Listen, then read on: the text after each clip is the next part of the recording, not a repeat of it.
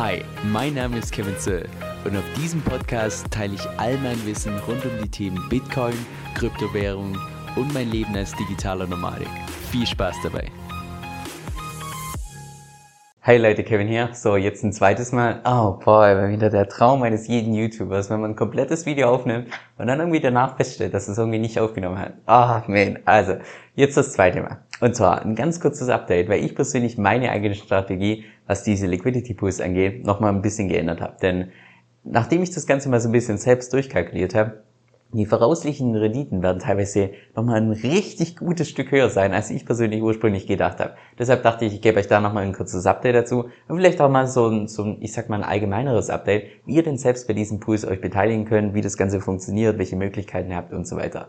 Denn in den nächsten paar Wochen, also ungelogen, da könnt ihr wahrscheinlich mehr Geld verdienen, als über das komplette letzte Jahr mit Krypto. Es wird brutal. Ursprünglich wollte ich dafür auch eine Excel-Tabelle zur Verfügung stellen, also im Prinzip so etwas ähnliches wie Manu Haus gemacht hat, wo ihr im Prinzip nur den aktuellen DFI-Preis eintragen müsst und die aktuelle Poolgröße und dann berechnet es euch ganz automatisch, wie rentabel das sein wird und so weiter. Also dass ihr im Prinzip jederzeit nachschauen könnt, welches momentan der Pool ist mit den höchsten Renditen das Problem ist allerdings nur, dass in den nächsten paar Tagen wird es wahrscheinlich jede Stunde teilweise so dramatische Änderungen geben durch die ganzen Wale, die jetzt auf einmal dazukommen, dass du das, was weiß ich, jede Stunde nochmal aktualisieren müsstest. Und genau deshalb hat auch beispielsweise Christoph von crypto-sprungbrett.com eine richtig geniale Tabelle online gestellt, die sich vollkommen automatisch aktualisiert. Das heißt, da könnt ihr jederzeit nachschauen, welches momentan der Pool ist mit den höchsten Renditen. By the way, Link dazu befindet sich auch unten in der Beschreibung. Jetzt, das sieht vielleicht am Anfang relativ verwirrend aus, aber du brauchst im Prinzip bei der kompletten Tabelle nur auf zwei verschiedene Spalten schauen, um zu schauen, wie rentabel das Ganze ist. Und zwar zum einen natürlich der Liquidity Pool, also in was du natürlich investierst.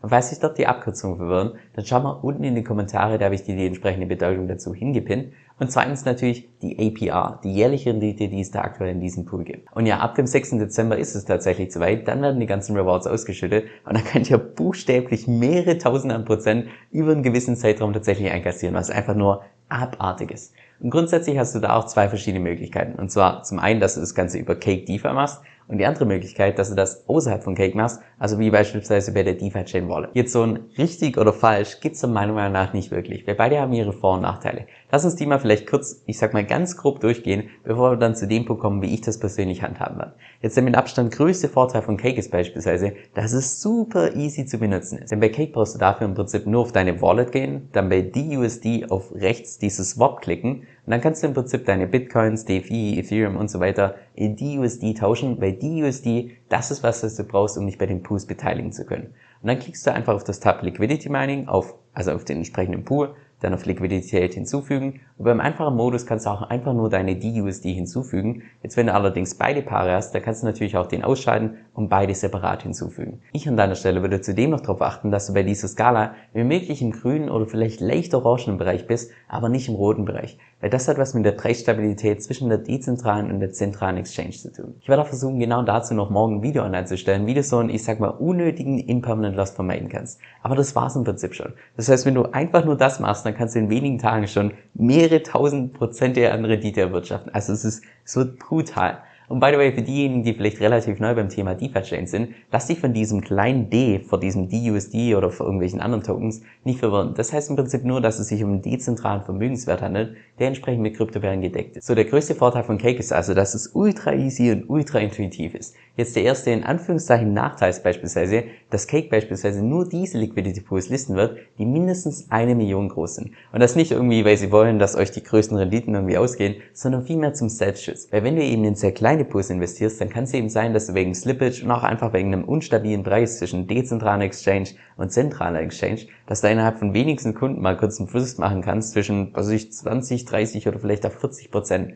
Und dafür sind die Cake-Nutzer so, ich sag mal, so ein Stück weiter vorgeschützt. Und der zweite Nachteil von Cake ist natürlich, dass in dem Moment, wo du irgendwelche Gewinne hast bei Cake, da wird immer ein gewisser Prozentsatz von deinem Gewinn tatsächlich einbehalten. Aber gut, das hattest du auch schon davor beim Staking, beim Liquidity Mining und so weiter. Das ist nichts Neues, im Prinzip nur so eine Art, ich sag mal, Servicegebühr. Jetzt die Vorteile, wenn du das außerhalb von Cake machst, sind dreierlei. Beispielsweise erstens, dass du dir eben genau diese Gebühr einsparen kannst.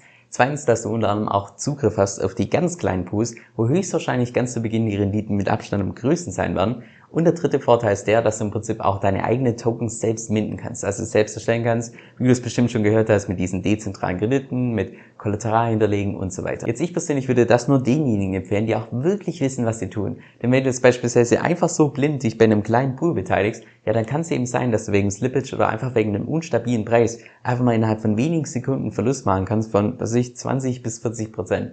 Oder beispielsweise, wenn du deine eigenen Tokens mindest, ja, dann kann es auch irgendwann mal sein, dass du liquidiert wirst und den Anspruch auf deine Tokens verlierst. Oder auch beispielsweise, wenn du steuerlich ansässig bist bei Deutschland, dann wird es wahrscheinlich ein gutes Stück aufwendiger sein, wenn du das außerhalb von Cake machst, wie wenn du das beispielsweise mit Cake machst. Aber ja, für die Profis, die wirklich wissen, was sie tun, für die ist natürlich außerhalb von Cake deutlich profitabler. Und falls du da dazugehörst, dann würde ich mir vielleicht auch unter anderem mal dieses Arbitragegeschäft anschauen.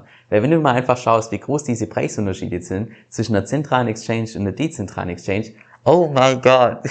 Die Leute, die verdienen sich heute schon dumm und dämlich. Also ohne Witz, für die ist heute schon Weihnachten. Jetzt ich persönlich plan stand heute tatsächlich alles über Cake zu machen. Und das, obwohl dieses Steuerthema für mich beispielsweise überhaupt nicht relevant ist. Aber ich bin einfach ein Fan von Einfachheit und ich persönlich habe auch kein Problem, so ein paar Prozente von meinem Gewinn an Cake abzugeben. Das geht allerdings nur dann, so von Cake diese neuen Pools auch relativ schnell listet und zweitens auch diese Preisunterschiede bei der DEX bei diesen kleinen Pools weiterhin so hoch sind, dass ich im Prinzip meine eigenen Tokens minden müsste, um auch wirklich rentabel zu sein. Aber ja, sollte ich da persönlich das Gefühl haben, dass Cake, ich sag mal, so ein bisschen zu träge ist oder dass ich da irgendwie den größten Part vom Kuchen verpasst, dann würde ich es tatsächlich so machen, dass ich von meinem Cake Wallet ein bisschen was rüberschicke zu meinem DeFi-Chain Wallet und es entsprechend dort in die kleineren Pools mit reinpacke. Also, dass ich im Prinzip bei beiden so ein bisschen was mache. Aber das ist im Prinzip mehr so, ich sag mal, der Plan B. Ich gehe auch stark davon aus, dass es die ersten paar Stunden oder vielleicht auch die ersten paar Tage richtig wild sein wird, wenn dann die ganzen Wale mit reinkommen. Weil wahrscheinlich wird es so sein, dass ganz am Anfang ist beispielsweise dieser Pool im profitabelsten und dann eine Stunde später ist es dieser Pool und dann eine Stunde später ist es dieser Pool und so weiter.